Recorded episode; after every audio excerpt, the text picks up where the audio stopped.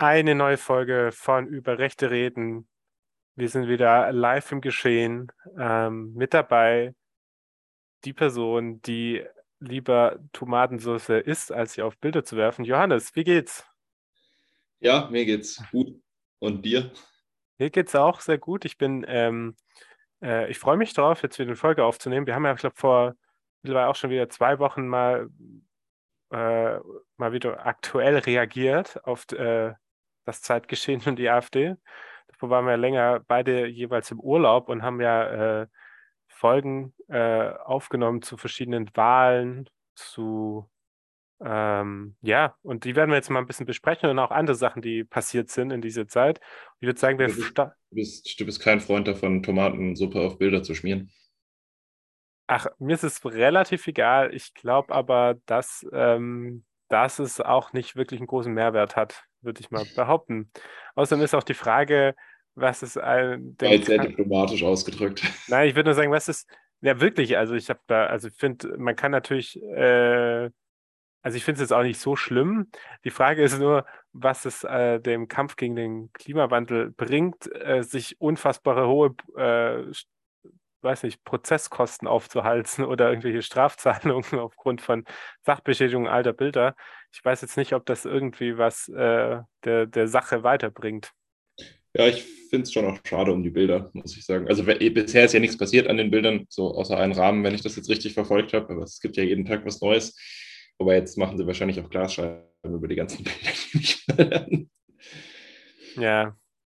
Ja, das stimmt. Aber ähm, ja. Also ich, ich glaube glaub ehrlich gesagt nicht, dass äh, Zerstörung von Kulturgütern wirklich eine adäquate Reaktion ist. Nehmen, keine Ahnung, Kohlebagger auseinander, stört die Produktion in einem großen Mercedes-Werk oder so von mir aus. So, das, das hat ja auch faktische Auswirkungen.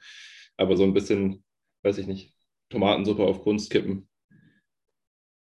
Ich, ich, ich zweifle sehr daran, dass das wirklich einen positiven Effekt hat. Ja, das stimmt. Aber wir äh, sind noch keine Protestexperten, deswegen starten wir aber lieber mal in den Podcast rein und sprechen mal am Anfang über das, was so die AfD auf Bundesebene so getrieben hat in den letzten Wochen. Und da habe ich einen Artikel von der Taz äh, gefunden und der heißt AfD streitet über nukleare Bewaffnung, Atomwaffen für Deutschland. Äh, unter anderem fordert der äh, verteidigungspolitische Sprecher Rüdiger Lukassen, äh, auch äh, frühere General, ähm, glaubhafte Abschreckung setzt atomare Fähigkeit voraus. Wer also unser Land möglichst unabhängig gegen militärische Bedrohungen schützen will, muss ernsthaft über die atomare Bewaffnung Deutschlands nachdenken.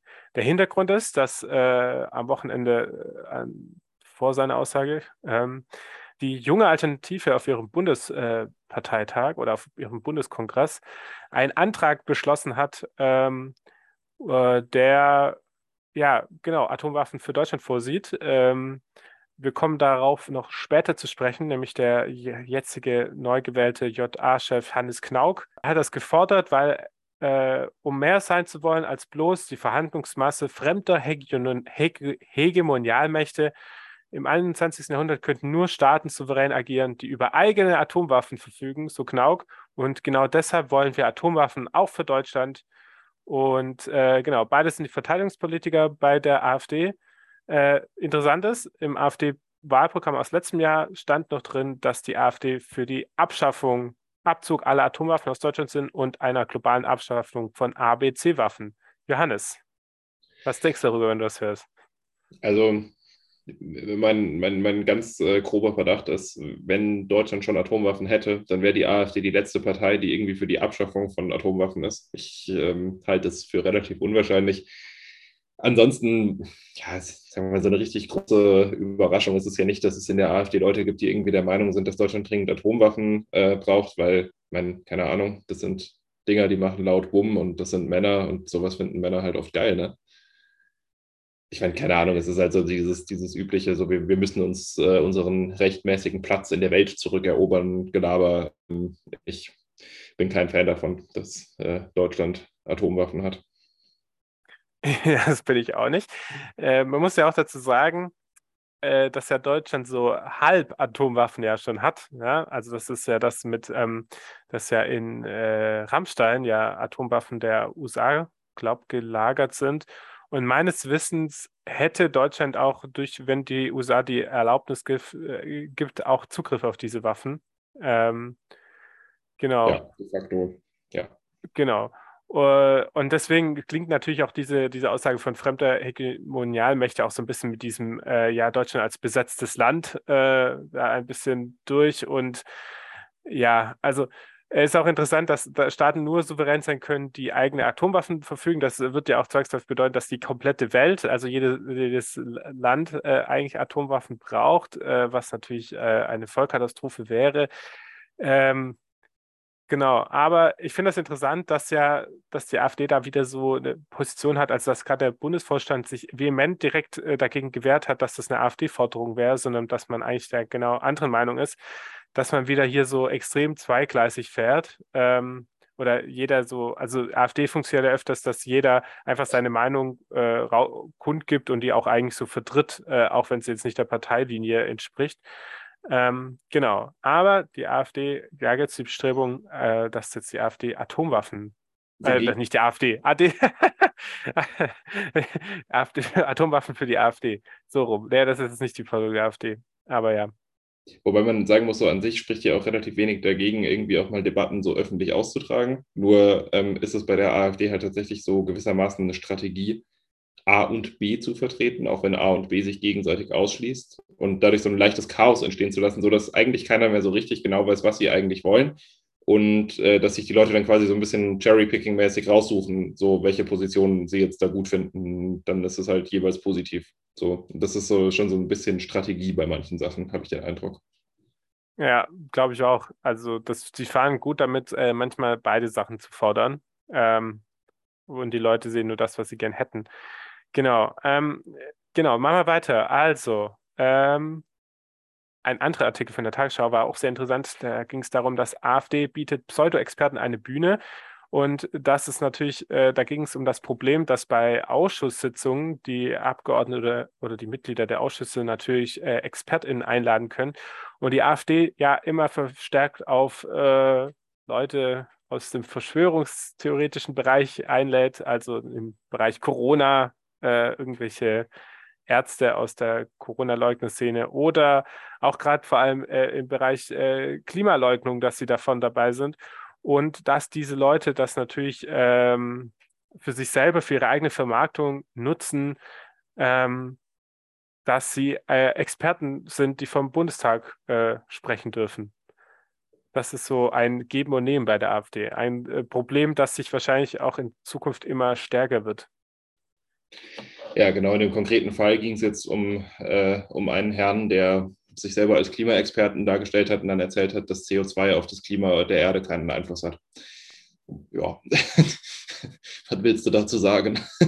Ja, und äh, genau, das ist ein Problem. Mal schauen, wie sich das entwickelt. Also das, ich denke mal, da hat, äh, hat man relativ wenig äh, Möglichkeit, äh, was dagegen zu tun, äh, weil prinzipiell so, soll, müssten ja die Abgeordneten auch die Möglichkeit haben, frei zu entscheiden, wen sie einladen. Ich meine. Ja, genau. Und das hat ja auch seine Richtigkeit, dass das so ist. Das gehört zu den Sachen, die sind halt so, wenn man eine rechtspopulistische Partei ähm, im Parlament sitzen hat. Ich meine, du musst ja mal überlegen, was wäre so die Alternative dazu. Die Alternative dazu wäre, irgendwelche Regelungen zu schaffen, die dafür sorgen, dass es irgendeine Abstimmung darüber gibt, wer als Experte, Expertin eingeladen werden darf und ja. wer nicht.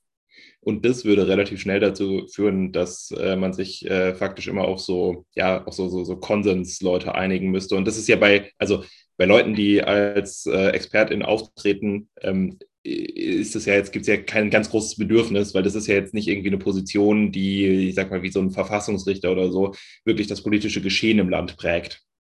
So, dann kommen wir noch zu einer letzten News aus der äh, Woche. Die AfD oder AfD-Chefin Weidel sieht Wagenknecht als Konkurrent, schreibt der Spiegel. Und Wagen, äh, oder Weidel sagt, Frau Wagenknecht bekommt aus großen Teilen unseres Wählerumfelds großen Zuspruch. Selbstverständlich ist eine gewisse Konkurrenz entstanden, mit der wir uns auseinandersetzen müssen. Also nicht nur bei der Linkspartei geht die Angst um, dass, äh, wobei Angst, äh, vielleicht geht da nicht die Angst um, eher die Hoffnung vielleicht auch teilweise, dass sich Wagenknecht abspaltet. Aber die AfD sieht das als Bedrohung für sich. Ähm, ja, ich meine zu Recht wahrscheinlich. Äh, ähm, gute Frage. Aber äh, meiner Meinung nach. Ich glaube zu Recht, ja. Aber meiner Meinung nach wird sich Wagenknecht nicht von der Linken spalten lassen. Das glaube ich nicht. Nee, das glaube ich tatsächlich auch nicht, weil ähm, man sieht ja, was mit den aller, aller, aller, allermeisten PolitikerInnen, die irgendwie aus einer Partei austreten und dann was eigenes gründen in Deutschland wird. Das ist ja, wie wir neulich mal festgestellt haben, ganz anders als in Italien, wo die ganze Partei untergeht, wenn die bekannteste Person geht. ist es in Deutschland halt andersrum. Wenn du aus den großen Parteien oder aus den Parteien, die in den Parlamenten vertreten sind, rausgehst, dann wirst du in der Regel zumindest ähm, keine Bewegung in Gang setzen, die dich wieder in ein Parlament und in irgendeine Position spült, wo du ja wirklich was zu sagen hast. Und ich glaube, deswegen wird auch eine Person wie Wagenknecht sich das äh, auch eher dreimal überlegen, ob sie wirklich eine neue Partei gründet. Ich meine, sie kokettiert damit immer wieder, aber das gehört auch so ein bisschen. Also das ist ja schon länger so. Meine, wenn du dich noch äh, erinnerst an ihre linke Sammelbewegung. Aufstehen. Das Aufstehen, genau.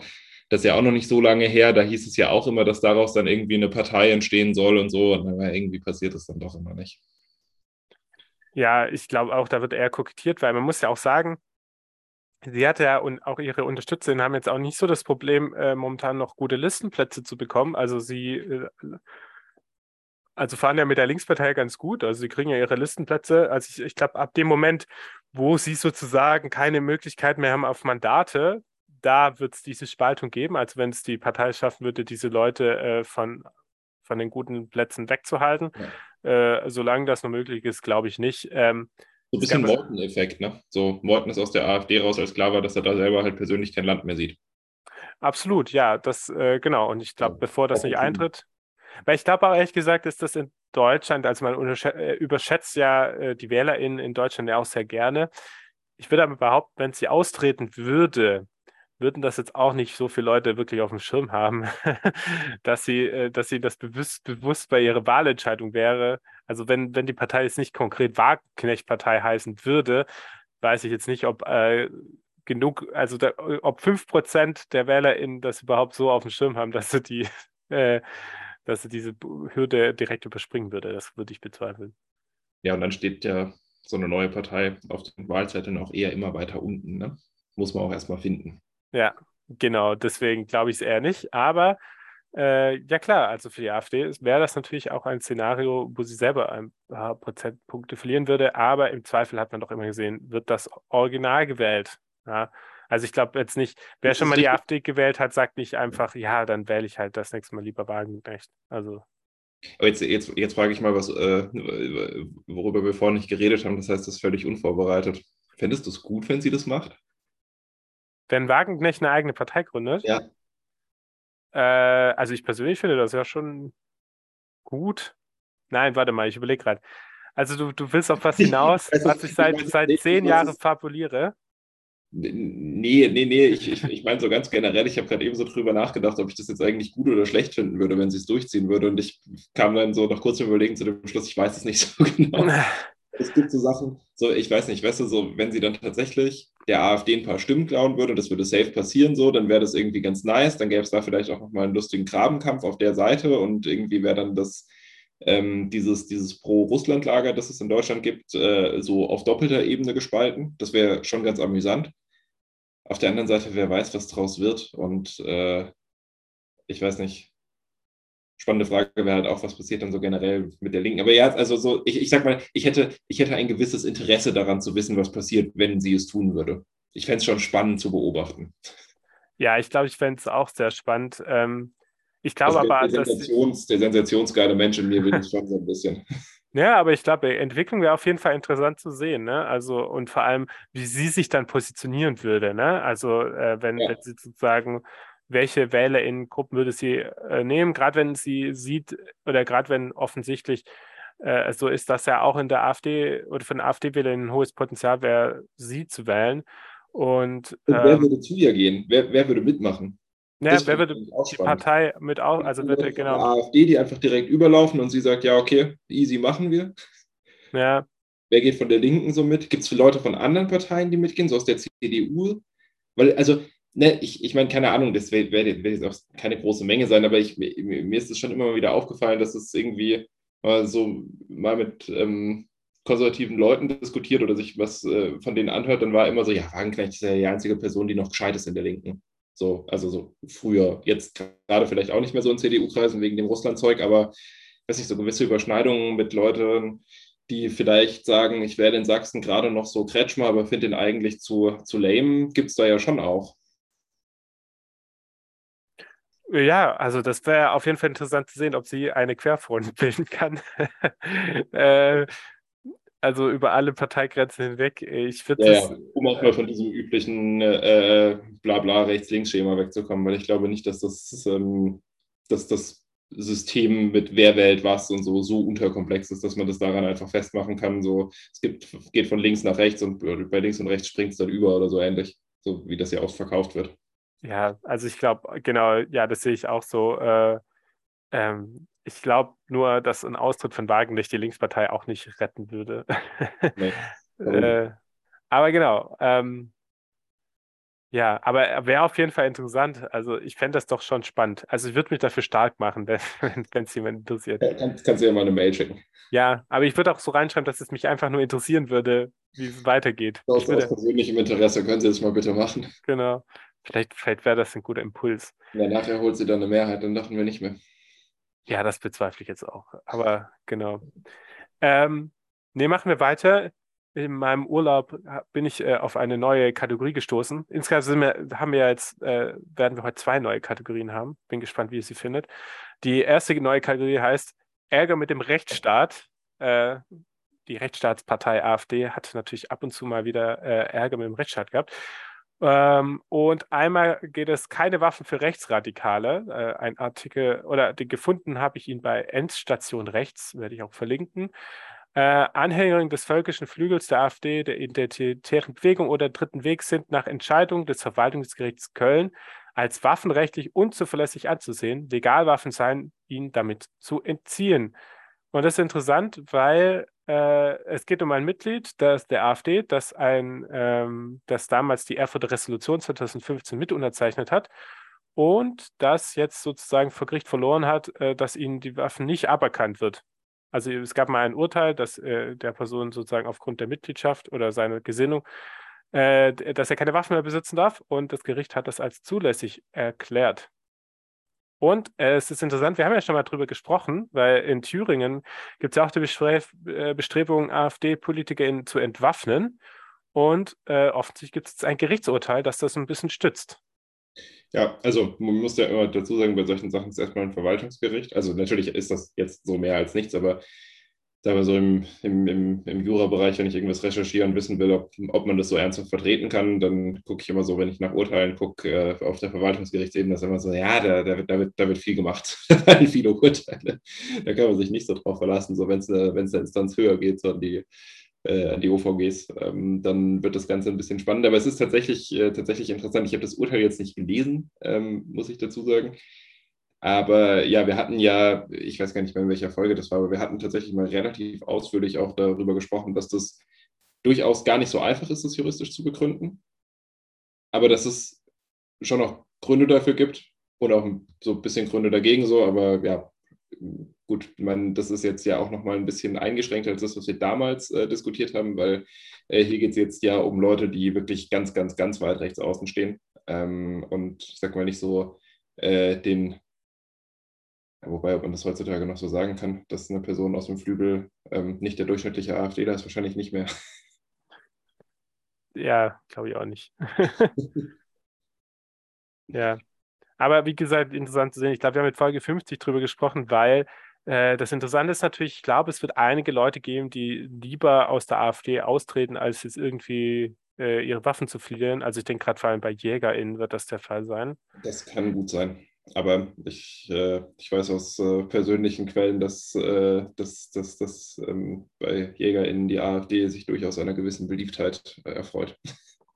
Also wird es sogar was bringen, wahrscheinlich. Ja. Aber ich meine, Weilen kennen sie ja trotzdem. Also das ist ja nicht. Aber äh, trotzdem. Also bin, da bin ich auf jeden Fall mal gespannt. Äh, da bin ja. ich auch wirklich gespannt, wie sich das weiterentwickelt. Das ist so ein absoluter Orchideenstreit, äh, den wahrscheinlich auch fast niemand wirklich interessiert, aber ich finde es sehr interessant. Aber ich, ich halte das wirklich für so eine interessante äh, Frage, weil da hängen ja auch so Sachen dran, wie zum Beispiel äh, Polizeidienst oder so ein Kram. Also Also ob dann ja. sozusagen, wenn jemand. Als, als, also ich meine, das wird ja immer damit begründet, dass du halt nicht Mitglied in verfassungsfeindlichen Organisationen sein darfst, beziehungsweise darüber wird ja begründet dann, dass du waffenrechtlich nicht zuverlässig bist. Und du darfst ja als äh, Polizistin auch nicht ähm, in verfassungsfeindlichen Organisationen so ohne weiteres Mitglied sein. Ja, aber genau, ich glaube, da hängen noch andere Sachen dran. Und ich glaube, wie gesagt, äh, dass es für die AfD wirklich oder für AfD-Politiker wirklich ein äh, wichtiges Thema wird, äh, weil, wie gesagt, also äh, da mh, hm, die HobbyjägerInnen und SchützInnen, was auch immer, äh, ja, äh, die werden nicht erfreut sein. Und äh, machen wir weiter. Äh, Bundestag hebt Immunität von AfD-Abgeordneten Kai-Uwe Ziegler auf. Kai-Uwe Ziegler ist Abgeordneter, der hat ein Direktmandat gewonnen aus Sachsen-Anhalt oder kommt aus Sachsen-Anhalt und äh, genau, Immunität aufgehoben heißt, äh, dass jetzt wieder gegen ihn ermittelt werden kann, weil er hat äh, Corona-Hilfen beantragt und äh, hat sich wohl herausgestellt, dass seine Firmen eigentlich schon so schlecht dastanden, dass er gar kein Anrecht drauf hatte. Er meinte, er hätte es schon alles wieder zurückgezahlt. Äh, es geht aber wohl ein bisschen das Problem darum, dass er, da er in den Bundestag eingezogen ist, dass das damalige Verfahren äh, eingestellt werden musste erstmal, weil nicht weiter gegen ihn ermittelt werden durfte. Deshalb äh, hat sich das bis jetzt hingezogen. Aber auf jeden Fall interessant, wie es da weitergeht. Dann haben wir eine Sache, die du wahrscheinlich sehr interessant findest. Frühere AfD-Abgeordnete Birgit Malzack-Winkelmann äh, darf weiter als Richterin arbeiten. Sie äh, war von 2017 bis 2021 im Bundestag von, über die Landesliste Berlin. Und äh, das Justizministerium in Berlin wollte sie eigentlich nicht mehr als Richterin einsetzen, aber sie darf laut jetzigen Gerichtsbeschluss. Und das ist ja so ein bisschen was wir schon öfters besprochen haben, Rechte im Amt, dass es nicht so einfach ist, äh, nur weil jemand Mitglied in der AfD ist, äh, dass er dann aus dem Justizsystem entfernt wird. Das, das, war tatsächlich auch nicht die Begründung von dem Antrag. Also sie wollten sie jetzt nicht loswerden, weil sie ähm, im, äh, in der AfD gewesen ist. Also das, da, damit, damit wurde der Antrag nicht äh, unterfüttert. Der Antrag wurde vielmehr damit unterfüttert, dass sie im Bundestag einige ähm, grenzüberschreitende Reden gehalten hat. Also sie hat äh, beispielsweise äh, von ähm, irgendwie krankheitsverseuchten Asylanten gesprochen, die jetzt Deutschland überrennen würden und so Zeug. Ähm, darauf hat man das versucht zu stützen. Ähm, so, und jetzt, also ich, ich habe ich hab tatsächlich ja schon mal drüber nachgedacht, ob sie nicht auch so eine Person für, für die Serie Rechte im Amt wäre, weil es auch mal eine ganz spannende ähm, Geschichte ist jetzt, wo eine Person halt, also wo es wirklich so sehr, sehr, sehr auf der Kippe ist alles.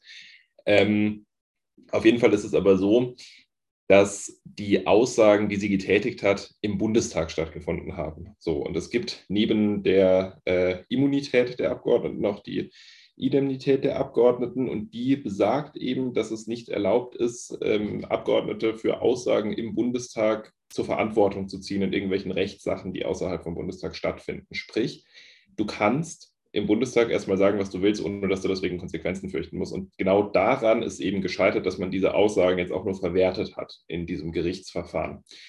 Ähm, übrigens ganz lustiger, oder ich, ich finde Beispielsfall dafür zumindest ganz lustig. Es gab ja vor ein paar Jahren mal dieses, ähm, dieses äh, Gedicht von Böhmermann über Erdogan. Ähm, der ein oder andere oder die ein oder andere mag sich daran erinnern. Und am Tag nach oder zwei Tage nach der Ausstrahlung gab es ja im Bundestag dazu eine Debatte. Und dann hat ein CDU-Abgeordneter dieses Gedicht einfach vorgelesen. So, der, der, hat einfach irgendwie einen Redebeitrag gehabt, das war ganz weird, wo er im Prinzip nur gesagt hat, so ja, man soll sich mal nicht so anstellen, natürlich wäre das, wär das alles sehr beleidigend, er würde das jetzt nochmal zur Unterstreichung vortragen, hat dann einfach das ganze Gedicht vorgelesen, der Bundestag hat sich wieder hingesetzt, der kann deswegen nicht strafrechtlich verfolgt werden, das geht nicht. War eine Aussage im Bundestag. Böhmermann wurde strafrechtlich verfolgt, deswegen. Und verurteilt, ja.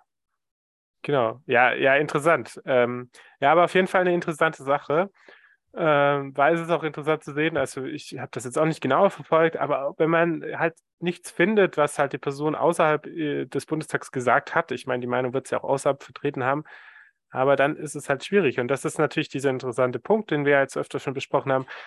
Äh, die Mitgliedschaft der AfD reicht nicht alleine, sondern äh, es müssen immer Aussagen äh, oder auch, weiß ich, Kontakte auch zur Person irgendwie da sein, um halt sowas zu erreichen. Und offensichtlich reichen nicht mal Aussagen im Bundestag. Die, die, die, Frage, die Frage, die man sich an der Stelle auch wirklich stellen muss, ist, will man, dass das ausreicht. Also will, will, man, will man an so einer Stelle, dass wenig ausreicht, um Leute aus dem Richteramt loszuwerden, die genießen einen recht hohen Schutz. Also wenn ihr das im Detail hören wollt, ähm, dann hört ihr am besten in die Serie Rechte im Antrag. Ich glaube, über Jens Meyer haben wir ähm, die, die Einführungsfolge dazu gemacht. Ähm, da wird es alles ein bisschen mehr im Detail erläutert. Aber das ist ja schon so ein bisschen diese Frage, die dahinter steckt, so diese Krux ist, wenn ich quasi sage, so, ich äh, ermögliche ein solches Vorgehen gegen AfD. Wenn ich jetzt zum Beispiel sagen würde, so, okay, ähm, meine Handhabe ist, ich schmeiße alle Leute, die in der AfD sind, äh, jetzt aus dem Richteramt raus. Dann kann es ganz sicher sein, dass sofort jemand schreit, aber die Linken und dann genau die gleiche Maßnahme gegen Leute von der Linkspartei verhängt werden muss. Oder es gibt halt zumindest großen, großen Knatsch. Zumindest ist es dann sehr naheliegend für viele Leute in Deutschland, genau das zu tun. Ist natürlich trotzdem Quatsch, die AfD und die Linke irgendwie gleichzusetzen. Ne? Versteht mich nicht falsch, aber das ist die Reaktion, die darauf ziemlich, ziemlich notwendig kommen würde. So. Und da sind SPD und CDU auch safe sofort am Start. Da mache ich mir eigentlich wenig Illusionen, ähm, dass das dann nicht die Handhabe wäre. Und an irgendeiner Stelle muss sich der Staat dann schon auch fragen, naja, wo setze ich halt meine Grenzen? So. Und das Ding ist, es gibt Leute, bei denen kann man in ihrem Auftreten und zwar nicht nur im Bundestag, sondern auch außerhalb vom Bundestag, aber vor allem auch in ihren Urteilen nachweisen, dass sie ihrer Aufgabe auf, auf gar keinen Fall gewachsen sind. Bei ihr weiß ich das nicht, ich habe keine Urteile von ihr angeschaut, auch das muss ich jetzt dazu sagen. Aber bei Meyer und auch bei äh, Höfer, über den wir auch eine Folge gemacht haben, ist das eben so, dass man aus ihren Urteilen heraus begründen kann, warum die diesen Job nicht ausüben können. Und das, was, also was, was ich, was das Thema angeht, vertrete, ist, die Hürden müssen hoch sein, sie sollten nur deutlich ausdifferenzierter sein, also dieses einfache, ach, du bist in einer verfassungsfeindlichen, was auch immer das dann sein mag, Organisation Mitglied. Das stimmt, aber genau, wenn ihr nochmal das ausführlich hören wollt, dann hört mal in die zwei Folgen rein, da haben wir es ausführlich besprochen. Ähm, aber ja, ich finde, das ist, das ist einfach interessant, wie sozusagen der Rechtsstaat damit umgeht und mit dem. Ja, ist auch, ist auch also super, super spannendes Thema so. Also da kann man auch viele Meinungen legitim vertreten. Ich finde es auch sehr schwierig, sich da irgendwie durchzuwursteln, bis man an dem Punkt ist, wo man sagt, okay, jetzt weiß ich so halbwegs, was ich darüber denke. Ich habe mich viel damit auseinandergesetzt und bin so langsam an dem Punkt, aber äh, ja, sehr, sehr, sehr, sehr, sehr schwieriges Thema, sehr komplex. Muss sich da wirklich, also muss einfach viele Faktoren bedenken. Ähm, solange wir jetzt noch in dieser Kategorie sind, übrigens noch ein kleines äh, Update zum Thema Jens Meyer, fällt mir da gerade ein.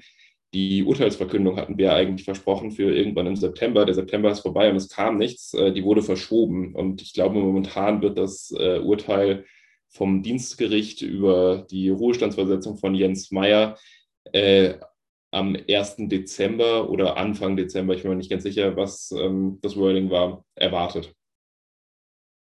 Also in ein bisschen mehr als einem Monat. Ja. Wir werden es dann aber sicherlich nochmal besprechen.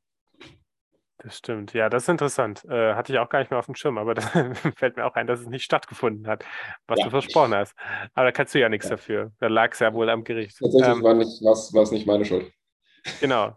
Dann springen wir doch einfach mal schnell in die nächste neue Kategorie. Äh, wir konnten uns nicht auf den Namen einigen.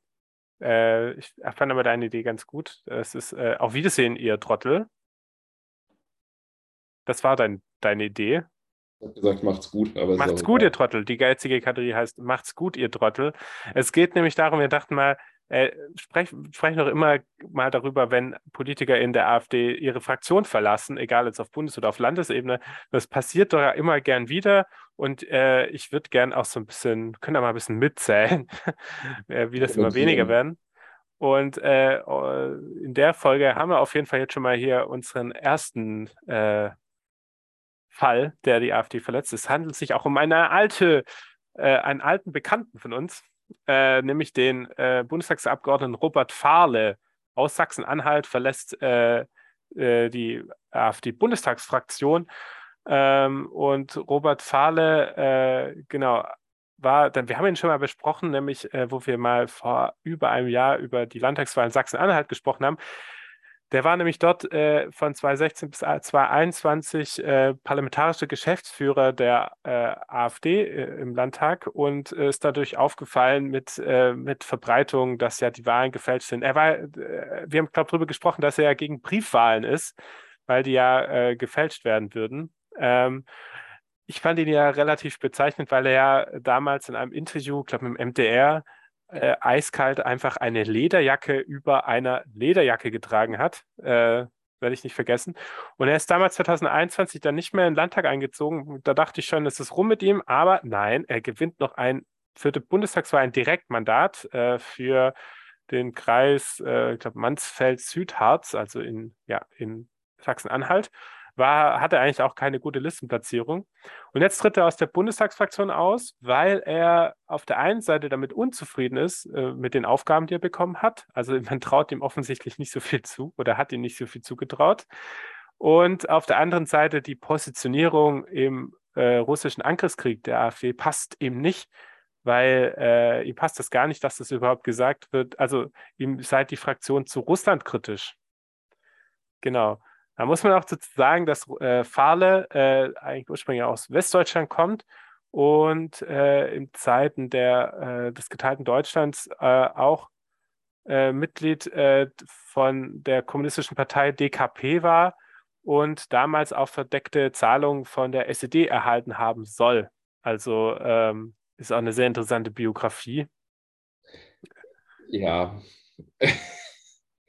also, ja, ähm, ich, ich meine, ich muss zugeben, ich habe so die Headline gelesen und dachte mir so, okay, tritt wegen Russland äh, Position aus und habe dann, ich habe dann gar nicht weiter darüber nachgedacht und dachte dann halt so, ja, okay, der wollte halt nicht so einen Russland, Russland-freundlichen Kurs. das ist ja schon ein bisschen ähm, ein Knaller. Die AfD ist zu Russland feindlich. Ja, ich glaube, es hackt.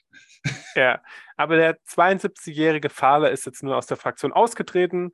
Ähm, ja, äh, der Landeschef Reichhardt, natürlich auch ein sehr rechter, äh, hat sich traurig darüber gezeigt, dass man sich nicht einigen konnte.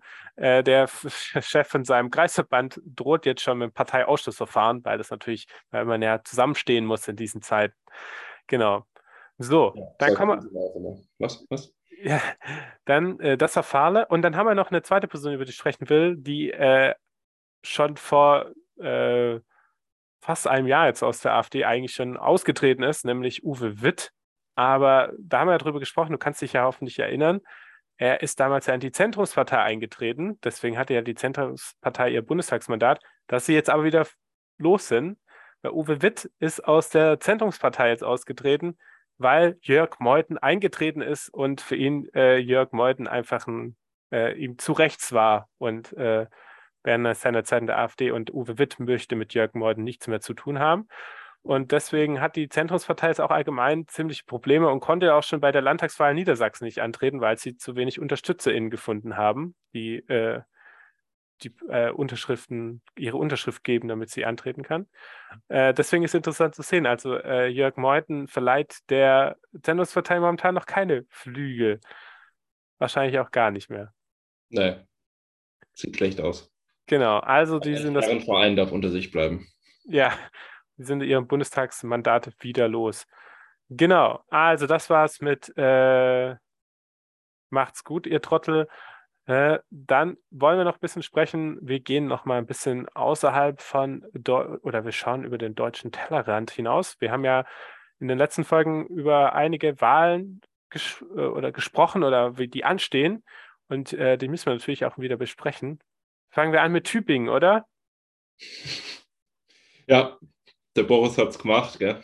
Ja, um es schnell abzusagen, Boris Palmer gewinnt im ersten Wahlgang mit 52 Prozent und bleibt weiter Bürgermeister in Tübingen, Oberbürgermeister in Tübingen. Ich hätte mir ja echt gewünscht, dass er nicht ganz die absolute Mehrheit holt, zumindest, und man dann mal gucken kann, ob er wirklich im zweiten Wahlgang nicht antritt. Na, er wäre den zweiten nur nicht angetreten, wenn er auf Platz zwei gewesen wäre, gesagt. Zu Platz zwei, ah, okay, okay. Ja. Das hatte ich falsch verstanden. Oder falsch im Kopf. Okay. Genau.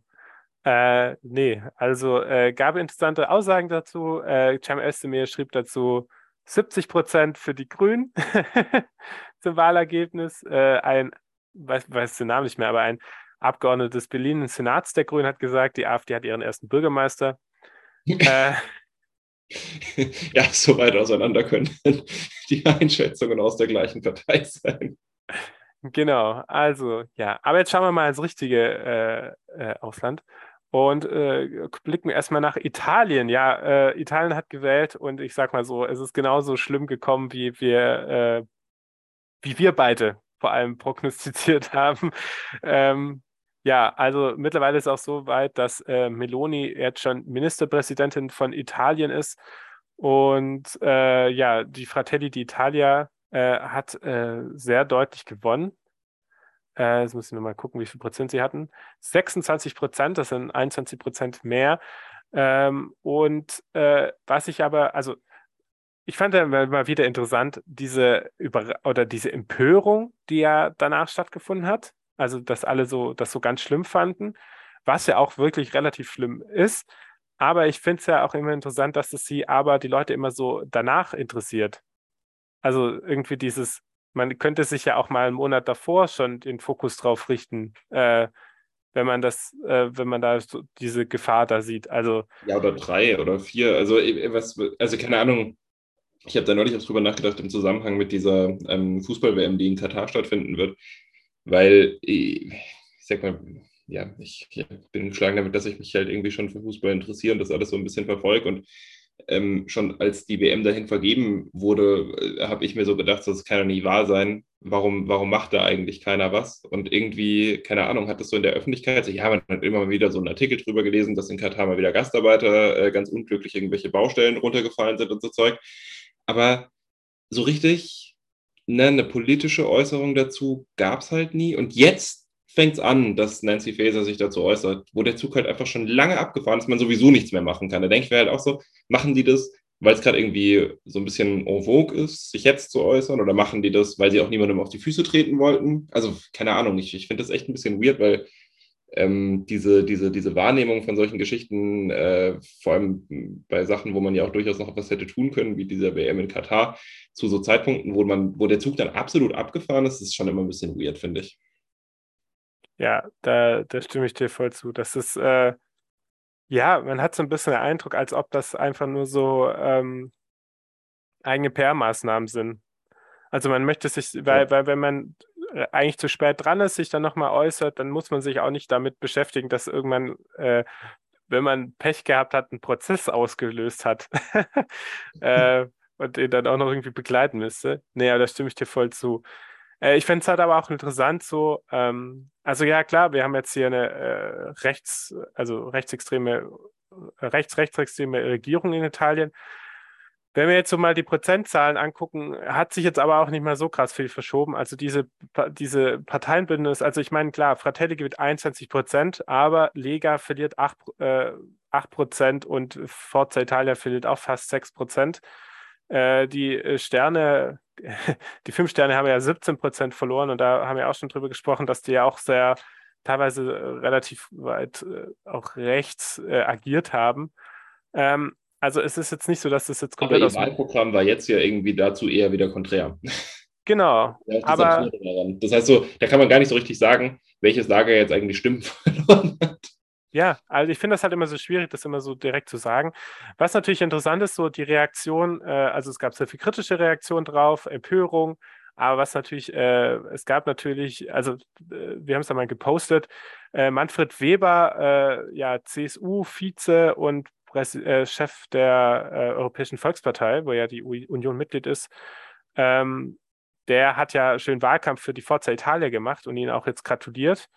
Ähm, das hat ja äh, selbst Söder dazu gebracht, am Tag nach der Wahl sich davon zu distanzieren und gesagt hat, äh, die CSU steht nur an der Seite der ähm, Südtiroler Volkspartei und nicht an der Seite der Forza d'Italia. Ähm, ja, das ist auch ein typischer Söder-Move, weil ich meine, äh, ist ja nicht so, dass er es davor nicht mitbekommen hätte. Weber hat natürlich die Forza d'Italia erstmal verteidigt, er hat gemeint, ja, das muss man erstmal schauen. Andere CDU-Politiker wie äh, Jana Schimpke, äh, auch mit stellvertretender Vorsitzender der Mittelstandsunion, auch Bundestagsabgeordnete, hat gesagt, ich finde es als undemokratisch, einem Wahlsieger mit derartiger Ablehnung und Drohung zu begegnen, noch bevor die neue Regierung überhaupt gebildet und die erste Entscheidung getroffen wurde. Das finde ich übrigens auch was, was, also ich habe das auch sehr stark wahrgenommen in der Debatte, ähm, also in dieser Wahlnachbesprechung ähm, von der Wahl in Italien, dass irgendwie von der Leyen immer unterstellt wurde, sie hätte ähm, der italienischen Regierung gedroht, beziehungsweise den, den, der, ja, also Meloni mehr oder weniger, zumindest den WahlsiegerInnen, wie auch immer man das dann fassen möchte. Und was ja tatsächlich passiert ist, ist, sie wurde irgendwie gefragt, ähm, wie denn so die Reaktionsmöglichkeiten der EU sind, wenn jetzt Italien einen krass äh, anti-EU gerichteten Kurs fahren würde. Und dann hat sie halt gesagt, naja, wir hoffen, dass wir irgendwie gescheit zusammenarbeiten können. Und wenn sich die Italiener nicht ans EU-Recht halten, dann gibt es halt Mechanismen. also, man, so, ich, ich sehe jetzt nicht so wirklich, wo die Drohung da drin ist, weil ähm, das wissen die in Italien schon auch selber, dass wenn sie sich nicht an EU-Recht halten, sie dann halt Verfahren von der Kommission bekommen werden, weil das ist ein ganz übliches, äh, ganz üblicher Prozess, der bei jedem, jedem Land so passiert, egal was da für eine Regierung sitzt wenn Deutschland zahlt auch wegen äh, diversen oder zahlt und zahlte wegen diversen Sachen hohe Strafen an die EU ständig, weil irgendwelche Sachen nicht umgesetzt wurden rechtzeitig und so Kram. Das ist jetzt nichts sehr Besonderes, aber da wurde dann irgendwie gleich wieder draus gemacht, ja, das Diktat aus Brüssel hat gesagt, das. Ja. Ich kann vielleicht ein bisschen kritisieren, es war vielleicht, keine Ahnung, ob die Wortwahl ein bisschen unglücklich war, ob man das besser hätte ausdrücken können, aber ich fand, es wurde sehr, sehr, sehr hochstilisiert. Ja, das stimmt. Genau. Aber wir machen mal weiter. Ich habe hier noch Zitate von. Äh, äh muss mir erstmal nochmal räuspern, bevor ich äh, seinen Namen vorlese. Dem Hamburger CDU-Chef und Bundestagsabgeordneten Christoph Bloss, äh, ein absoluter Experte in allen Belangen, äh, der sagt, hat gesagt, äh, das Wahlergebnis hat sicherlich Italien spezifische Ursachen, sollte aber auch in Deutschland von allen Parteien im demokratischen Spektrum als Weckruf verstanden werden. Denn das Problem war, wenn die Parteien in der demokratischen Mitte die Auswüchse linker Identitätspolitik nicht bekämpfen und die Sorgen der Bevölkerung vor unkontrollierter Migration nicht ernst nehmen, werden Parteien am rechten Rand gestärkt werden. Ja, und es macht absolut Sinn, als Mitglied in einer konservativen Partei die, die Wokeness generell zu kritisieren, wenn gerade die Konservativen in Italien den Faschisten an die Macht geholfen haben. Ja, aber er sagt, mit Forza Italia soll man, äh, es ist wichtig, keine Brücken abzureisen, sondern im Gespräch zu bleiben. Also das ist wieder großartige Kunst. Äh, ich meine, das haben wir ja auch bei der, äh, wo wir über die Landtagswahl in Niedersachsen gesprochen haben. Diese Kunst der CDU, die Schuld eigentlich immer den sozusagen den Linken äh, in die Schuhe zu schieben, dass sie ja aufgrund ihrer Identitätspolitik äh, Leute zur, zu den Faschisten treiben, was ja irgendwie Quatsch ist. Ja? Also ähm, ja, also die Wählerwanderung von, also ich, ich, ich glaube so, ich weiß nicht, wer ist in Deutschland die wokeste Partei, wahrscheinlich die Grünen. Die Wählerwanderung von, Wählerwanderung von den Grünen zur AfD ist immer die kleinste.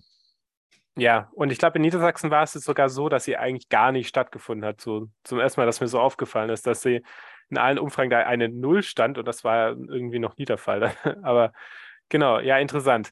Ja, also ähm, das, ist, das, ist, das ist aber auch tatsächlich, also ich meine, gut, das wundert einen auch nicht so richtig von so Rechtsauslegern in der CDU so Zeug, aber das ist schon auch echt eine besonders ekelhafte Aussage, dass du so im Prinzip, weil ich meine, ich meine, was, was ist das so, die, die, die Auswüchse linker Identitätspolitik, so was, keine Ahnung, ähm, gerade, gerade auf Italien bezogen, was ist denn in Italien so Schlimmes passiert in den letzten Jahren? Äh, was für schlimme Auswüchse linker Identitätspolitik gab es denn dort, die jetzt die Leute nach rechts getrieben haben sollen?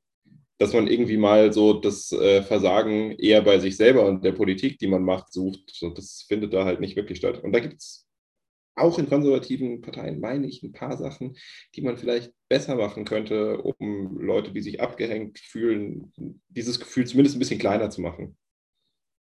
Ja, das glaube ich auch. Ja, aber dann sprechen wir mal, was Sie so schon getrieben haben, äh, dieses rechte Bündnis in Italien. Äh, also zum ersten, äh, der Aufschrei gab es, als der ähm, Politiker Ignacio La Russa äh, jetzt zum äh, Senatschef gewählt wurde, nämlich ähm, der 75-Jährige war Wunschkandidat von Giorgia Meloni und äh, ist glühender äh, Mussolini-Anhänger, hat äh, selber eine Mussolini-Büste in seinem Büro stehen.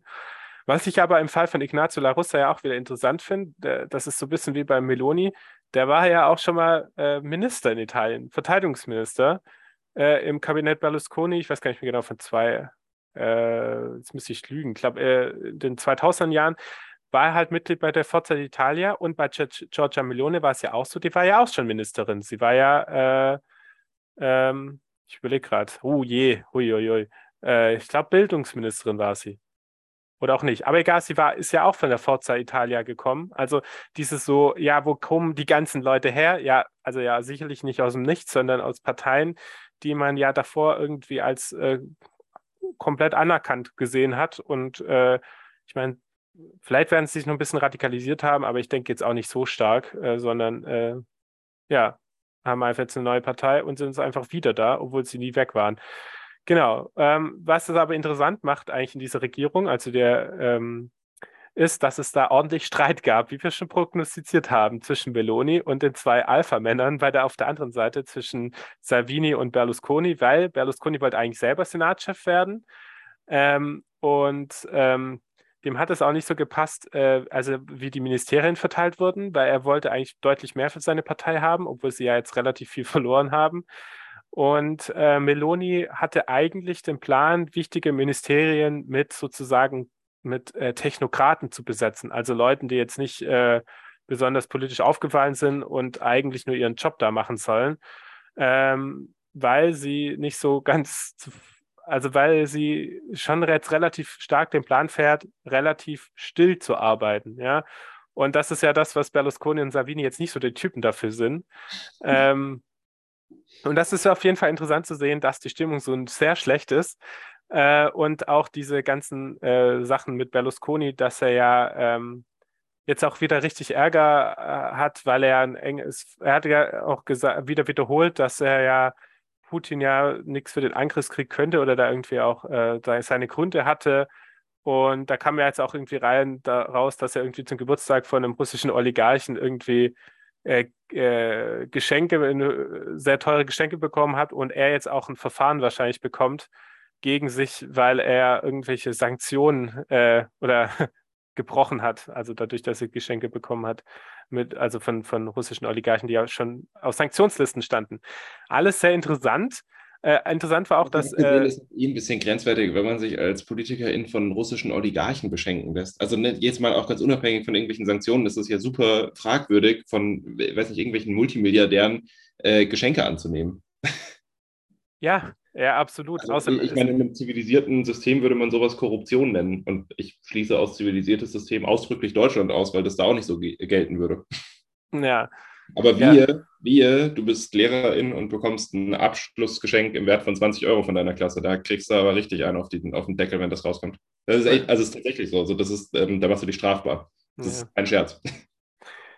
Ja, und äh, das Interessante war, dass es ja auch Ärger gab, weil ja Berlusconi unbedingt das Justizministerium für seine Partei haben wollte, die dann Einfluss haben auf seine Verfahren. Äh, das hat Meloni auch nicht so gepasst. Und äh, das Medienministerium, weil ja äh, Berlusconi ja so der Medienmogul in Italien ist, das wollte er auch haben, das hat er auch nicht bekommen. Ähm, ich glaube, wir haben es damals in der Folge nicht besprochen. Ich finde es auch interessant, dass Herr Berlusconi mit seiner Firma 25 Prozent an der deutschen Sat1 Pro7 AG hält, was ja auch so ein bisschen nicht so thematisiert wird, finde ich. Also ich finde, äh, ist auch relativ interessant, dass ja auch so Pro7 gerade so mit Joko und Klaas ja auch mittlerweile so eine relativ hohe moralische Rolle einnehmen, äh, was ja auch gut ist, aber man halt auch irgendwie fragen kann, äh, ja, als warum ein Viertel der eure, eures TV-Kanals irgendwie so einen rechten Typen aus Italien. Gut, relevant wird sowas ja oft auch einfach in so, weiß ich nicht, äh, jetzt weniger in diesen, diesen Primetime äh, wo sie halt vor allem möglichst hohe Quoten wollen, sondern so eher in dem, was so als Nachrichten verzapft wird. Also ich kann ja jetzt irgendwie keinen ganz konkreten Vorwurf oder sowas ähm, äh, artikulieren, aber ich sag mal, wenn man sich jetzt so in Deutschland die Springerpresse anguckt, so ist ja ein sehr einfaches Beispiel dafür. Siehst halt einfach, dass das ähm, ganz klar von äh, so konservativen Interessen geprägt ist, was da passiert. Und das ist halt so ein bisschen die spannende Frage, ob da durch sowas vielleicht irgendwie so Einflussnahmen vorliegen könnten. Aber das müsste man sich halt mal angucken. Ja, es wäre aber auf jeden Fall mal interessant zu sehen. Ähm, genau. Und äh, aber dann, ja, also jetzt momentan ist es so, äh, die Regierung steht. Ähm, Außenminister ist Antonio Tajani geworden. Das ist ja der Kumpel von Manfred Weber, der ja mal auch EU, äh, der war der Nachfolger von Martin Schulz als EU-Parlamentspräsident. Ähm, und ähm, genau, der andere Vizepremier ist äh, Salvini, der ist Infrastrukturminister, durfte auch nicht äh, irgendwie Innenminister werden. Das wurde dann irgendwie auch irgendein Technokrat, wie ich das gelesen habe. Auf jeden Fall interessant zu sehen, wie das jetzt äh, weitergeht. Äh, natürlich jetzt. Also nach, nach dem, was du jetzt so erzählst, klingt es ja, als ob ähm, Meloni sich schon ziemlich krass durchgesetzt hat gegen ihre zwei ähm, Männers. Also den Eindruck habe ich auch äh, gehabt, dass sie jetzt sich das schon sehr so aufstellen konnte, wie sich das vorstellt. Also, dass sie im Mittelpunkt steht und auch so ein bisschen wahrscheinlich so dieses Agenda-Setting hat und vor allem auch so ein bisschen die Kontrolle darüber, was gesagt wird. Also, äh, dass dann nicht, dass sie sich nicht, äh, ich glaube, ihre Befürchtung ist einfach, dass sie sich für Verhalten von den beiden rechtfertigen muss ähm, oder sie das durch einen Misskredit kommt. Weil ich sag mal so, in Italien ist ja die Parteienlandschaft so fluide, äh, wenn man das sich mal anguckt, also das äh, sagt gar nichts aus, dass die jetzt hier, äh, Meloni jetzt die nächsten 20 Jahre Ministerpräsidentin ist. Kann in zwei Jahren Neuwahlen geben und die verlieren 20 Prozent. Also das ist jetzt nicht, äh, wäre für Italien nicht komplett untypisch. Ähm, und deswegen, sag mal so, viel Vertrauen ist, glaube ich, innerhalb der Regierung nicht da und sie hat sich aber schon relativ weit durchgesetzt. Ähm, aber ja, da kann man jetzt schon irgendwie gespannt sein, was da jetzt passiert. Also, wenn man schaut, was damals passiert war, als Salvini Innenminister war, also mit diesen Schließung der Häfen ähm, und äh, so, dann kann man wirklich nur auf das Schlimmste, äh, ja, äh, gespannt sein. Was natürlich auch wieder äh, typisch war, war, dass natürlich sie, dass sie ihr wieder natürlich kritisiert wurde zur Wahl äh, und von der Leyen sich auch sehr darüber gefreut hat, dass jetzt endlich eine Frau in Italien Ministerpräsidentin ist. Ähm, ja, das habe ich auch gelesen, fand ich irgendwie ein bisschen lustig, weil ich mich so gefragt habe, ob das jetzt irgendwie war, um die zu ärgern. ja, ähm, Nee, also glaubst du, dass ich glaube eher nicht. Ein Kommentar mit, äh, dass sie sich freut, dass endlich eine Frau in Italien äh, mal ähm, Präsidentin geworden ist. Nee, ich glaube, die meint das ernst. Ich meine, Hillary Clinton hat sich auch darüber gefreut. Ah ja. Ja, die hat auch gesagt, endlich in Italien eine Frau Ministerpräsidentin und ich glaube jetzt nicht, dass sie sich jetzt so explizit damit auseinandergesetzt hat. Ähm, die spannende Frage ist, ob Meloni so mit ihren politischen Überzeugungen, also jetzt, äh, wenn man mal so diese Mussolini-Geschichte ein bisschen äh, ausblendet, kurz, was man nicht sollte, aber wenn man das mal kurz tut, ob sie mit ihren politischen Ansichten nicht, äh, also äh, wäre wär sie schon knapp bei den Republikanern oder noch so am ganz rechten Rand der Demokraten in den USA? so, ja, das ist äh, ja immer schwierig zu sagen, aber ähm, ja, also ich finde es halt nur so ein bisschen krass. Auch Scholz hat dir über Twitter gratuliert. Ich finde das eh komisch. Also ich, mein, ich glaube nicht, dass irgendwie vorgesehen ist, dass man jemanden über Twitter gratulieren muss. Äh, also. Aber ich glaube, das ist inzwischen halt so, macht man halt so. Also Twitter ist halt so das Medium dafür. Das ist einfach so. Und keine Ahnung, irgendwie, ja, ich weiß nicht, man kann das dann immer so ein bisschen kritisieren, aber mh, hm, ich sag mal, ich, also ich, ich würde mir eher wünschen, dass ähm, die PolitikerInnen so nach außen hin so quasi die, die Höflichkeitsformen waren und dann nach innen hin, wenn mal irgendwie so ein Anlass besteht, wo man den wirklich ans Bein pissen kann oder muss. Also weiß nicht, es gibt jetzt auch Geschichten, dass äh, in Italien ähm, so äh, das Thema äh, Abtreibung nochmal auf, äh, neu auf die Agenda genommen werden könnte und so Zeug. Und das wären dann halt so Geschichten, wo ich denen halt, also wo, wo ich mir halt wünsche, dass es eine sehr deutliche Kommunikation gegenüber Italien gibt, dass da halt so gesagt wird, so es geht gar nicht. Ja, ja, wir werden sehen. Ich habe eher die Befürchtung, dass da relativ wenig passiert äh, von so von politischer Seite. Aber ja, mal sehen. Ähm, ja, dann springen wir mal ins nächste Land, äh, Brasilien. Ähm, da ist es leider dazu gekommen, dass äh, es noch kein Sieger nach dem ersten Wahlgang war. Gab äh, Lula, äh, der linke Kandidat, kam auf 48,43 Prozent und Jair Bolsonaro auf 43 Prozent. Äh, es gibt jetzt eine Stichwahl. Also ich glaube, wenn die Folge rauskommt, müsste an dem Tag die Wahl stattfinden, meines Wissens. Äh, mal gucken. Ich glaube am 30. Warte mal, 30. Ja. ist der Samstag?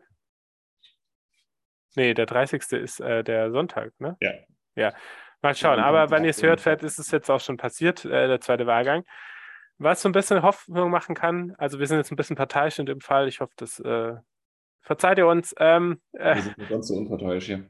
Ja, äh, was ein bisschen Hoffnung machen kann, ist, dass die drittplatzierte, die konservative Politikerin Simone Tebet, äh, die hat 4% bekommen, dass sie sich äh, hinter Lula gestellt hat. Das wird es nicht zwangsläufig dazu führen, dass, ähm, dass alle 4% ihrer WählerInnen jetzt zu Lula gehen. Aber ich glaube schon, dass das auch wirklich, äh, auch die anderen KandidatInnen äh, sind eher, könnten eher zu Lula gehen. Deswegen kann man noch ein bisschen optimistisch sein, dass er die 50% holt. Was aber ein Problem ist, äh, ist die Unterstützung, also von wem Bolsonaro so Unterstützung jetzt noch bekommt auf den letzten Metern. Ähm, auf der einen Seite haben wir den relativ bekannten Popsänger äh, Gustavo Lima, ja, und einen nicht weniger bekannten Fußballspieler, ähm, nämlich ja, Neymar. Neymar. Ähm, Es ist eine sehr interessante Geschichte. Also er hat, äh, als wir die Folge damals aufgenommen haben, äh, äh, hat er das noch nicht gemacht, aber ich glaube, eine Woche davor hat er sozusagen äh, sich so ein bisschen, ja, jetzt nicht ganz direkt so für Bolsonaro ausgesprochen, also er hat irgendwie, also er hat sich schon relativ deutlich gemacht, aber das so ein bisschen, äh, ja, also er hat irgendwie seinen Wahlkampfsong auf äh, Instagram laufen lassen, als er sich gefilmt hat und er hat sich bei Bolsonaro bedankt, als er äh, Neymars Kinderheim äh, besucht hat, glaube in äh, Rio de Janeiro. Und jetzt hat er sich jetzt in der zweiten Runde sehr deutlich für ihn ausgesprochen. Er hat auch gemeint, wenn er das erste Tor, das er in Katar schießt, wird er wird Bolsonaro widmen. Ja, ähm, schön. Ja, und was so interessant ist, weil Neymar sagt, äh, ja, äh, ich unterstütze ihn, weil wir die gemeinsamen Werte haben.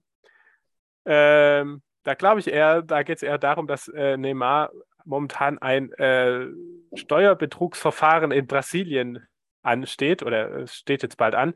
Äh, da geht es um seinen damaligen Wechsel vom FC Santos zu Barcelona und da soll er viel mehr Geld verdient haben, als offiziell angegeben wurde, weil damals hat der Deal wohl 57 Millionen gekostet. Und äh, durch die Football Leagues, äh, die damals veröffentlicht wurden oder vor ein paar Jahren veröffentlicht wurden, kam so raus, dass insgesamt sich eher um 100 Millionen gehandelt hat und ordentlich viel Geld an die Familie von Neymar als Handgeld geflossen ist äh, und auch an ähm, Firmen, die sozusagen Anteile an ihm gekauft haben während seiner Zeit beim FC Santos. Äh, und das ist auf jeden Fall äh, interessant, weil das ihm wirklich äh, relativ bedrohlich werden könnte, weil es sich um sehr viel Geld handelt. Und er wahrscheinlich jetzt durch seine Unterstützung von Bolsonaro erhofft, diese Wahl dadurch zu entscheiden, was ja auch nicht unwahrscheinlich ist. Ich glaube, der hat über 100 Millionen Follower jetzt allein auf Instagram. Ähm, dass er, falls er verurteilt wird, äh, dass Bolsonaro ihn einfach freispricht. Also ich weiß gar nicht, wie es in Brasilien ist, aber manchmal gibt es ja das Recht, dass Präsidentinnen irgendwie Leute begnadigen können. Weiß ich auch nicht, wie es ist, aber das wäre recht üblich. Staatsoberhaupt hat meistens so ein Recht. Und irgendwie ist die Geschichte schon sehr krass. Aber ähm, ich bin gespannt. Also, ich gehe mal davon aus, dass es keinerlei Konsequenzen für Neymar haben wird, dass er sich hier so deutlich für einen Faschisten ausspricht. Äh, es gab ja schon letztes Mal so, also Ronaldinho hat sich ja auch äh, bei der letzten Wahl schon für äh, Bolsonaro ausgesprochen und es hat jetzt auch nicht äh, groß äh, Konsequenzen gehabt in der Fußballwelt. Aber ehrlich gesagt äh, ist das schon also die ganze Geschichte mit der, vor allem mit diesem Prozess im Hintergrund, das ist so befremdlich und so. Ja, was, was ich so krass finde, ist in den üblichen, also in den handelsüblichen deutschen Fußballmagazinen, die jetzt so vielleicht am bekanntesten sind, also Sachen wie Kicker oder Transfermarkt.de, was liest man darüber? Nichts. Das wird da ja nicht mal erwähnt. Ja, und äh, es ist schon, also man kann sich wirklich die Frage stellen, äh, ja, ist das nicht ein Tabubruch? Ne, vielleicht auch nicht. Also, ich dachte mir so. Was heißt, was heißt Tabubruch? Es ist halt brutalst opportun und es ist, weiß ich nicht, schon ein Problem. Und ich, ich persönlich fände es halt gut, wenn man sich zumindest mal bemühen würde, dass das Ganze hier auch in Europa eine gewisse Bekanntheit äh, erreicht, weil ich glaube, dass sehr viele Leute von denen, die Neymar irgendwie, also ich meine, das ist ja ein guter Kicker und so, ähm, aber ich glaube, dass viele von denen, die jetzt vielleicht irgendwie so Fans von ihm sind, das auch nicht unbedingt wissen. So, ich, ich, weil wenn man das nicht mitbekommen will, dann bekommt man es halt nicht mit, ne? Ja. ja. Politik ist nicht so meins. Und ich glaube schon, dass es trotzdem viele Leute gäbe, die sagen, also die, die anders über ihn denken würden, wenn sie das jetzt so, ja, mitbekommen hätten. Ja, das glaube ich auch. Man muss aber auch sagen, äh, wenn wir jetzt mal kurz beim Fußball bleiben, dass es ja auch so, ähm, äh, jetzt geht es um eine andere Sache, nicht um Steuerhinterziehung, aber um vor allem im Bereich äh, Vergewaltigung und sexuelle Gewalt äh, äh, im Fußball, dass es da jetzt auch letztens einen guten Artikel bei Korrektiv gab, ähm, dass das im Fußball ja krass vertuscht wird und ja wirklich viel, es viele Fälle gibt. Also es, es gab jetzt in den letzten Jahren immer mehr Leute, die äh, auch äh, wirklich, oder Fußballer, die ähm, Gerichtsverfahren bekommen haben, also Boschemont Mendy von Man City oder äh, jetzt Mason Greenwood von Manchester United. Aber die Geschichte so um Jerome Boateng zum Beispiel, der, der momentan ja vor Gericht widersteht, da hat sich ja zum Beispiel der FC Bayern nie dazu geäußert. Man hat jetzt irgendwann dann seinen Vertrag nicht mehr verlängert, aber man hat ihn da jahrelang gedeckt. Und auch wirklich aus der Nationalmannschaft ist ja auch nicht geschmissen worden, deswegen, ähm, sondern das hatte ja damals, also vielleicht hat es immer so Gründe, dass man eher darauf verzichtet, aber man man stellt sich nicht irgendwie öffentlich so dagegen. Und ja, aber glaube ich, glaub ich nicht, wenn du dich erinnerst, als bei Ribery diese Geschichte mit der minderjährigen Prostituierten irgendwie auf der Agenda stand, haben die Bayern das ausgenutzt, um den Vertrag zu verlängern, den Ribery vielleicht nicht unbedingt verlängert hätte, wenn diese, diese, dieser Image-Schaden bei ihm nicht da gewesen wäre. Also da waren die, sagen wir, pragmatisch. Ja, und ähm, ja, genau. Also ich meine, Cristiano Ronaldo äh, ist, äh, ja, da gibt es ja diese äh, fast schon belegten Vergewaltigungsvorwürfe. Und auch wenn man in andere äh, Sportarten geht, also zum Beispiel, äh, ja, Kobe Bryant äh, im American Football gab es einige Fälle, die ja dann meistens irgendwie aufgrund von ähm, Vergleichen außerhalb des Gerichts irgendwie, also sich vor, vor dem Prozess irgendwie geschützt haben. Aber genau, also ich möchte jetzt auch gar nicht zu weit ausführen, aber ich finde es einfach nur, äh, ja, der Fußball interessiert sich relativ wenig für sowas. Das ist sehr traurig. Ja, weil dann immer gesagt wird, der Sport sei ja nicht politisch und so und äh, dann äh, findet eine WM in Katar statt und dann sollen wir nochmal erzählen, das sei nicht politisch. Ja. Ich meine, äh, das Verfahren wird ja Neymar wahrscheinlich äh, zu, auf jeden Fall helfen bei, beim, bei, der Welt, bei der nächsten Weltfußballerwahl, weil, äh, habe ich jetzt gelesen, seit 2007 äh, 2007 gab es den letzten Weltfußballer, der nicht äh, äh, vor Gericht verurteilt wurde. Aber ah, genau, ja. das war es dann mit dem Fußballteil. Genau. Ähm, ja, dann äh, reden wir schon relativ lang. Ich wollte noch mal mich kurz aufregen, ähm, weil äh, jetzt am 1. November wird in Dänemark gewählt. Darüber haben wir nicht gesprochen. Und eigentlich äh, hätten die Wahlen erst Mai 2023 stattfinden sollen. Jetzt sind die, wurde Anfang Oktober, äh, hat Mette Fredriksen, die Ministerpräsidentin für Dänemark, äh, äh, verkündet, dass ähm, jetzt, jetzt schon gewählt wird. Und das regt mich jetzt so ein bisschen auf, weil äh, ich mich jetzt nicht so, ich wollte mich unbedingt mit dieser Wahl beschäftigen und mich sehr darauf vorbereiten. Ähm, habe jetzt aber keine Zeit dafür und deswegen machen wir das auch nicht, weil ähm, ja, also in Dänemark gibt es viele Sachen, über die man sich sehr aufregen könnte, weil die Sozialdemokraten da einen super, super Kniff äh, ähm, oder erfunden haben, wie man rechtsextreme Parteien, rechtspopulistische Parteien die Stimmen wegnimmt nämlich indem man einfach selber rechte Politik macht in Form von ähm, Asyl äh, äh, in Form von man, man schiebt äh, Leute nach Ruanda oder man bringt Leute, äh, Asylbewerber in, erstmal nach Ruanda, um dort ihre Fahren äh, zu, stattfinden zu lassen. Das ist eine Idee der Sozialdemokraten in Dänemark. Oder ähm, die tolle Idee, dass man ähm, äh, sozusagen Migrantinnenquoten hat für oder eine maxim, maximale Quote hat von Migrantinnen in gewissen Stadtteilen. Ich glaube, war irgendwas 25 Prozent äh, damit es keine äh, Parallelstrukturen gibt, was aber eigentlich äh, viel mehr dazu genutzt wurde. Also es ist jetzt nicht so, dass man jetzt irgendwie Migrantinnen die Möglichkeit gibt, in reichen Siedlungen zu wohnen, sondern es wurde jetzt viel mehr dazu genutzt, dass halt in, in äh, eher finanziell schwächeren Gebieten einfach Sozialwohnungen abgerissen wurden, weil das damit begründet wurde, dass äh, da der Migrantinnenanteil zu hoch ist äh, um da jetzt, äh, die jetzt einfach abgerissen wurden, um dann äh, Luxusimmobilien hinzubauen. Ähm, und man das dadurch. Ist, das ist sozialdemokratische Politik halt.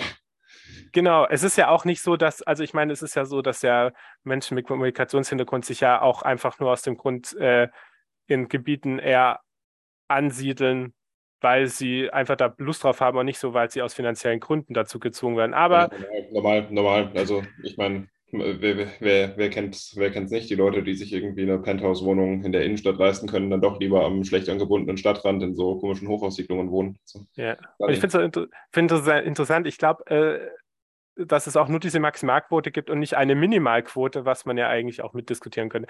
Egal, jetzt habe ich mich ein bisschen aufgeregt. Äh, aber ihr kriegt trotzdem eure Folge noch, ihr äh, dänischen äh, Sozialdemokraten. Und wahrscheinlich wird äh, da jetzt äh, gibt es dann noch die Dänen-Demokraten, die sich jetzt neu gegründet haben und sich als Vorbild die Schweden-Demokraten genommen haben, die da äh, sehr hohes Ergebnis einfahren werden. Aber mal sehen. Also, ich werde euch im Auge behalten und ihr kassiert, auch wenn ihr wahrscheinlich in fünf Jahren erst wieder wählt, ihr bekommt trotzdem eine Folge, ihr Dänen Sozialdem dänischen Sozialdemokraten. Gut. Ah. So, jetzt haben wir schon relativ lang geredet. Das ist fast schon eine Stunde. Ähm, Dann würde ich mal sagen, AfDler der Woche sparen wir uns mal auf. Da würde ich wahrscheinlich auch nochmal hier zehn Minuten reden. Ähm, dann machen wir noch ganz schnell einen Medientipp. Äh, es handelt sich um eine Doku äh, vom ZDF, von Frontal, äh, die Schattenspende der AfD. Und äh, wenn ihr es mitbekommen habt, es gab jetzt auch einige Durchsuchungen von AfD-Büros äh, und der AfD-Bundeszentrale. Äh, äh, es geht immer noch um diese äh, Spenden, äh, die die AfD vor 2016, 2017 bekommen hat, vor allem Jörg Meuthen und Alice Weidel von Henning Kohnle, wahrscheinlich dem Milliardär, der in der Schweiz wohnt und aus der Schweiz darf nicht spenden, aber ihr wisst ja Bescheid. Schaut euch die Doku an, es ist sehr interessant. Vor allem gibt es da auch AfD-Politiker, die da zugeben, dass sie von einem gewusst haben. Das ist auch interessant. Genau, dann war es das mal mit der Folge. Und äh, ja, wir hoffen, ihr fandet es wieder interessant. Ähm, und genau, dann macht's gut. Ciao. Tschüss.